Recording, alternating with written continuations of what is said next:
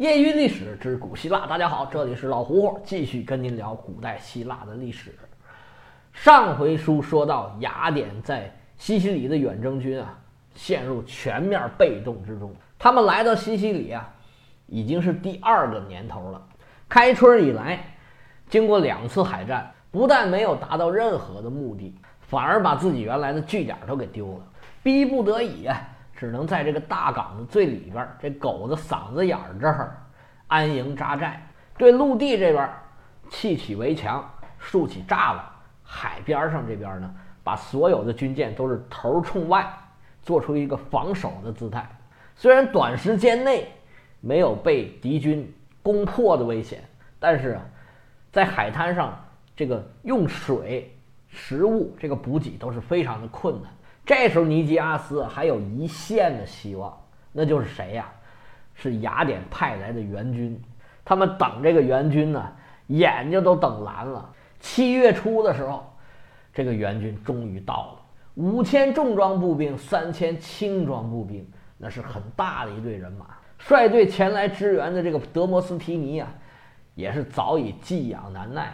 这就像我们在电视旁边看球。总觉着这帮人踢怎么这么差呀？恨不得自己上去来两脚。而且这德摩斯提尼以前是打过胜仗的，他和这几千援军呢，都是在雅典最困难的时候被委以重任，那必然是意气风发，正准备大干一场。这援军一到啊，雅典这个大营里可以说是欢声雷动啊！而且啊，都是雅典人，抬头不见低头见，里面有很多熟人。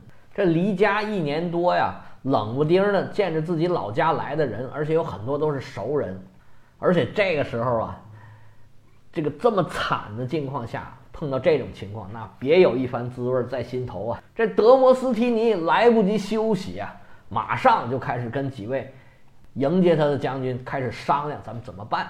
商量来商量去，他们选择了一个最常规的办法，就是从路上突破重围。雅典人在沙滩上扎营啊，其实是很被动的。谁让他们把自己的据点给丢了呢？这时候，叙拉古军队在吉利普斯的指挥下呀，已经封锁了几条往外走的道路，而且呢，占领了这个雅典营地对面的几处高地。他们想要突围，最好的办法、最简单、最直接的办法，就是把这几处高地占领了。说干就干，这德摩斯提尼马上白天就带着队伍出去。冲击对方的包围的防线，当然没有那么容易。那吉利普斯也不是白给的，那白天硬冲那是不行的。冲了两轮，发现效果不大，这回呢，他们就撤回来，准备另想办法。他们想这个办法也很简单，白天不行啊，晚上去。于是就安排自己的队伍吃饱了饭赶紧睡觉，单等着这月上柳梢头，好跟这个叙拉古人呢。约在这个黄昏后，白天就自牛就这么过去了。晚上到了，德莫斯提尼点齐自己的五千重装步兵，开始向叙拉古人的防线准备冲击了。如果这次冲击能够成功，他们就能打通向这个卡塔尼亚的这个交通线，进可攻，退可守，最起码是立于不败之地。雅典人是蹑足潜踪来到了。敌军的封锁线，哎，发现没什么防备，好像他们没发现我们要偷营劫寨。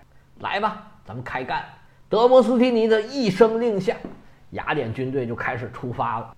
开始的时候进行的还挺顺利，抢占了几个高地之后啊，这雅典人开始有点大意，就按照常规的既定战术，哎，继续往前行进。突然间，斜刺里杀出一支队伍。应该说是早有埋伏，这个应该是雅典开始结营之后现组织起来的一支队伍，可以说明这吉利普斯啊确实不白给。这斜刺里杀出一一支队伍，把雅典打了个措手不及。这雅典人当时就有点发懵啊，这什么情况？这是哪儿？我是谁？这客场作战呢，对地形非常不熟悉，而且黑灯瞎火的，分不清敌我呀，就开始有人啊乱冲乱撞。把雅典的队形都给搞乱了。雅典人呢是重装步兵，这重装步兵啊队形是非常重要的。如果不能保持很严整的队形，就很容易被对方抓住漏洞。这整个阵型一乱呢，也分不清是敌人还是自己人，就开始落入下风了。而这个时候呢，雅典的重装步兵他的行动不便之处啊，就体现出来了。在夜晚组织这个队形也不方便，他们又穿着穿的一身跟罐头似的，就慢慢的落入下风了。这古代人很少晚上打仗，其中有一个最主要的原因，就是因为晚上看不见。其实现在也是一样，正在混乱之际啊，这叙拉古人呢可有招儿。他们给雅典人来了一个四面鼓歌。他们怎么区分雅典人啊？就你不会唱歌，这叙拉古人是一边打一边唱。这个会唱的人就慢慢集合到一块儿去了。雅典人看着敌人集合了，自己就害怕了，他们也得集合呀。他们要不集合，这个重装步兵不是白种了吗？结果他们就喊口令，这口令啊很简单，这叙拉古人啊马上就学会了。你会喊，你会喊，我也会喊。他们这边唱歌啊，那边就喊着了雅典的口令，在那捣乱。这雅典人就越来越乱，越来越乱。而且叙拉古人呢，还有很多骑兵，他们在晚上行动非常快速，更是让雅典人是防不胜防啊。这么几轮打下来，雅典人是损失惨重啊。天还没亮呢，他们就撤了。后来一盘点，发现损失了将近一半的重装步兵。德摩斯提尼是心如刀绞啊！这些人跟我来，变成送死了。他看着自己手下呀，丢盔弃甲，这个狼狈相啊，心说：“我这个计划呀，算是彻底泡汤了。这条路走不通，我还是想想别的办法吧。”于是他收拾残部啊，回到了大本营。回去之后啊，他思前想后，就跟尼基亚斯提出来一条，说：“大哥呀，咱们撤吧！现在就凭咱们手头上这个力量啊，是很难打得赢了。”这时候啊，叙拉古对他们的包围是更严了，他们跟雅典呢基本算是断了联系了。再想让雅典发救兵啊，那简直太难了。就算是雅典想发兵，他也没有这个能力了。如果这时候当机立断，马上撤。可能还有一线生机，但这时候这位首席将军之前给雅典写信诉苦的这位，想要辞职的时候，跟公民大会苦苦哀求的那个劲儿啊，没有了。这时候这尼基阿斯啊说：“我们不撤，你们不是来了吗？我们这么多雅典战士，这叙拉古人肯定不是我们的对手。你好好组织组织，咱们再打一打。如果这个时候我们回去啊，公民大会非得判我们死刑不行啊。”这德摩斯提尼说：“你看看我们哪儿还能打？这边的人能打，还是那边的人能打？是海军能打，还是陆军能打？这叙拉古人呢，以逸待劳，还时不时来骚扰我们。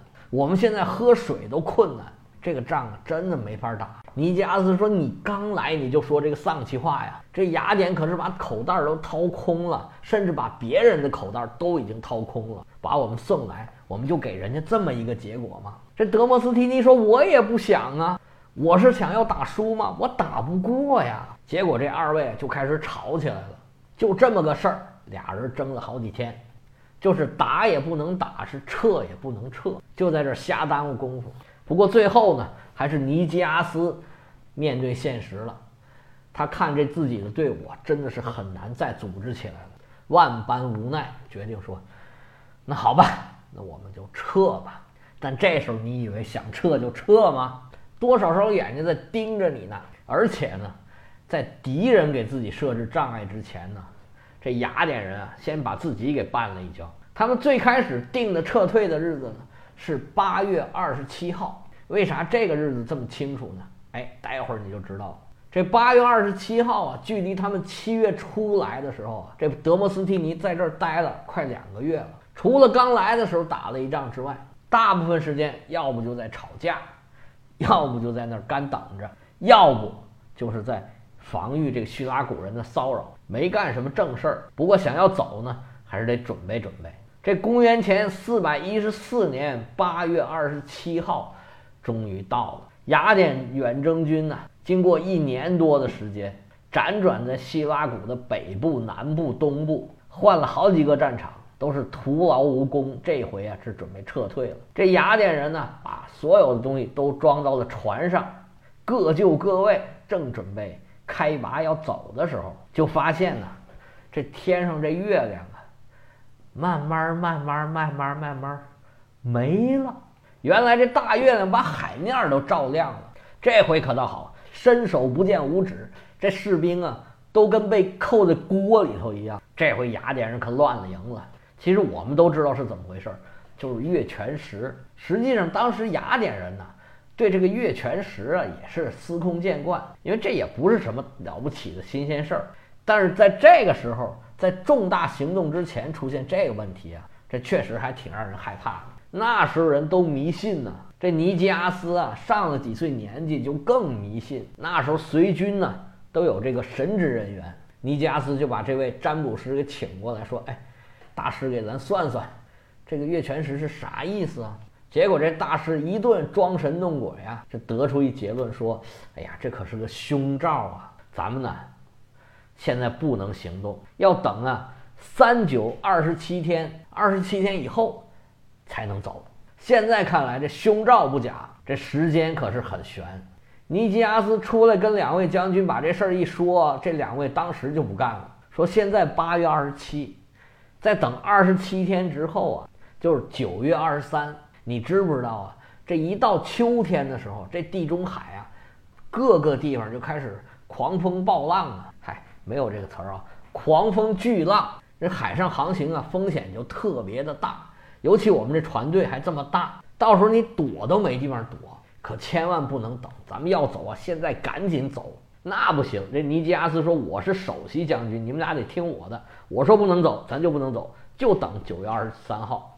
结果他们也没办法，只能等啊。这一等啊，可了不得。消息走漏之后啊，这叙拉古人听说怎么着，你想走啊？对不起，咱们这儿又不是酒店，你想来就来，你想走就走，没这么痛快。这时候他们就开始做呀。海军关于防止雅典逃跑的这个布置，每天在海上练。这时候雅典军队啊，见势不好啊，开始想办法。之前雅典人曾经打过两场海战，都没有占到什么便宜。第一次虽然打赢了，但是把大本营丢了；第二次损失了很多划桨手；第三次海战是在大港里面展开了。雅典人的特长啊，是运用自己这个娴熟的操纵技巧。让船呢来回往复，在运动中把握这个船的队形，然后让对方呢不能保持这个很严整的队形，好有机会啊一个一个的把敌人的船给突破掉，然后一个一个把他们干掉。但是呢有个前提，这个水域啊还是要相对比较开阔。对于雅典人来说，最好的水域、最理想的是比较大的水域。但是呢，又相对比较小，像萨拉米斯湾那种，它不是说无限大的。这刚才这话有点矛盾啊，应该说是在一个有限大的、比较开阔的水域里面，雅典是比较占便宜的。而这个大港对雅典人来说啊，是有点小，这雅典海军啊有点施展不开，这个船速啊加不起来，而且就跟第二次海战一样，这叙拉古人呢已经找到了对付雅典海军的办法，他们就是在。斜刺儿里面，这个两个船呢，互相错船的时候，他们就用箭射这个雅典的划桨手，然后用标枪投这个划桨手，杀伤雅典人的有生力量。结果这次啊，海战跟上次差不多，雅典是没占到便宜，而且损失了很多桨手。这里边还有一个很大的损失，就是这个欧律莫东也死在了这次海战之中。这场仗打完，对雅典人刺激是太大了。他们真的觉得是自己打不了了。他们最拿手的海战呢，三次失利，一次输的比一次惨。这就跟一个人最拿手的这个绝活啊，被人家一下就拆破了，对雅典人的自尊心呢打击非常大。他就再也没有以前那种骄傲的自信了。这时候，这尼基阿斯也认怂了，说：“真的打不了，咱们撤吧。”最后一场海战。的时间定在九月十号，离原定出发的时间呢还有差不多两个星期。不过这时候已经管不了那么多了。雅典人把所有能带上的就带上，不能带上直接就扔在那儿了，点齐了自己大概一百多艘船，准备冲出这个大港就撤退了。看着自己这营地啊，心说拜拜了吧，我再也不回来了。这雅典人是准备走啊。这叙拉古人可没打算让他们走。叙拉古人的舰队啊，就堵在这个大港的出口，他们是早就做好准备了，准备跟雅典殊死一战，怎么也要让侵略者呀付出他们的代价。你们想来就来，来了还霍霍，在这儿待了一年多，现在可倒好，拍拍屁股想走，哪有那么方便呢？叙拉古人把一些船呢横在这个海峡的出口，其他的船是严阵以待，就等着雅典的船往出冲。这时候雅典手里面已经没有任何别的牌了，只有拼命杀出一条血路，才能回到雅典去。这场仗比以前的仗都激烈，这已经不是开战船了，这就是碰碰船。这雅典一百多艘船，叙拉古不到一百艘船，就在这个狭小的海域里面，你撞我呀，我撞你。这雅典是拼了老命都想从出口啊出去。这叙拉古死都不肯让路。这雅典海军呢，第一轮冲锋很快就损失了三十艘船，而此消彼长啊，叙拉古的船队啊，慢慢的占据了上风。发现突围无望之后啊，这个雅典的船队又回到了他们原来根本就不想回去的那个大本营。这时候雅典的营地里面可以说是愁云惨雾啊，到处都是伤兵和撞坏了的船。尽管打了败仗，这尼基阿斯和这个德摩斯提尼还是要组织队伍，鼓舞士气啊。虽然溜溜的这么折腾了一整天呢，但是不但大家都没有冲出去，而且还损失了这么多船，损失了这么多人。其实他们还是有一定数量的船只。这司令官呢，还想要组织人员说：“咱们最后一搏吧。”但是这水兵啊，已经完全是不想上船了。说是要去你去吧，我们是再也不上船了。这时候这雅典人是所有的牌都已经出光了，一点招都没有。万般无奈之下，他们只好用了一个没有办法的办法，就是从陆路逃回去。但是西西里是一个岛啊，他们从陆路是怎么逃回去啊？他们的想法啊是先去北边的这个卡塔尼亚，毕竟原来他也是答应这个雅典人在那儿驻军的。他们的打算呢，是向西北方向绕过叙拉古的军队的围堵，然后再朝卡塔尼亚的方向走。但是事态发展到这个地步啊，雅典就已经不再是撤退了，而是溃退。他们没有办法决定自己到底走到哪儿去。雅典人决定走的时候啊，已经放弃了自己所有的船，还有伤兵。这种事儿啊，雅典人以前从来没干过。你可以想想，这伤兵被留在这个大营里面，心里是多么的绝望啊！尼基阿斯带着自己的队伍，看着自己的大营，看着自己的军舰，是准备撤退了。这时候有历史学家算过，他现在大概啊手下还有两万左右的人，带着这残兵败将啊一路走一路防守。不知道尼加斯心里现在是怎么想的？怎么就到了这么惨的地步呢？他心里肯定还在埋怨这个阿基比亚德，是你让我来的，我本来就不想来。当时要是听我的，哎，现在何至于此啊？但是现在这时候说什么都已经晚了，只能面对现实啊。这叙拉古人也没有饶了他们，这雅典人是一路跑啊，这叙拉古人是一路追。这雅典人行动非常的迟缓，他们本来打算是顺着这个已经注入到。这个大港里面的一条河流，朝上游走，这河谷啊应该好走一点。然后他们再渡河往北走。结果雅典人是一路走啊，一路遭到追杀。第一天走了六公里，第二天才走了三公里。不过他们还是咬着牙准备去继续渡河北上。他们顺着这河走啊，越走是越陡峭，越走这地形越险要。当他们行进到一个比较方便、容易渡河的地方，正准备搭桥过河的时候，忽听一声梆子响，两边的山崖呀冒出无数的叙拉古弓箭手，顿时是箭如雨下。这前面几个士兵当场就被射成刺猬。结果这雅典重装步兵啊，拿着自己的盾牌啊，还准备抵挡一阵儿。结果这箭啊太猛了，而且呢。上打下不费蜡呀，从悬崖上头往下射箭那是很容易的。这雅典人呢，闯了两次啊，都没闯过去。这往北杀出一条血路的计划，现在看来也要够呛了。这时候这雅典人是身处绝境啊，是跑又跑不了啊，打又打不了，那他们怎么办了呢？那么预知后事如何，且听下回分解。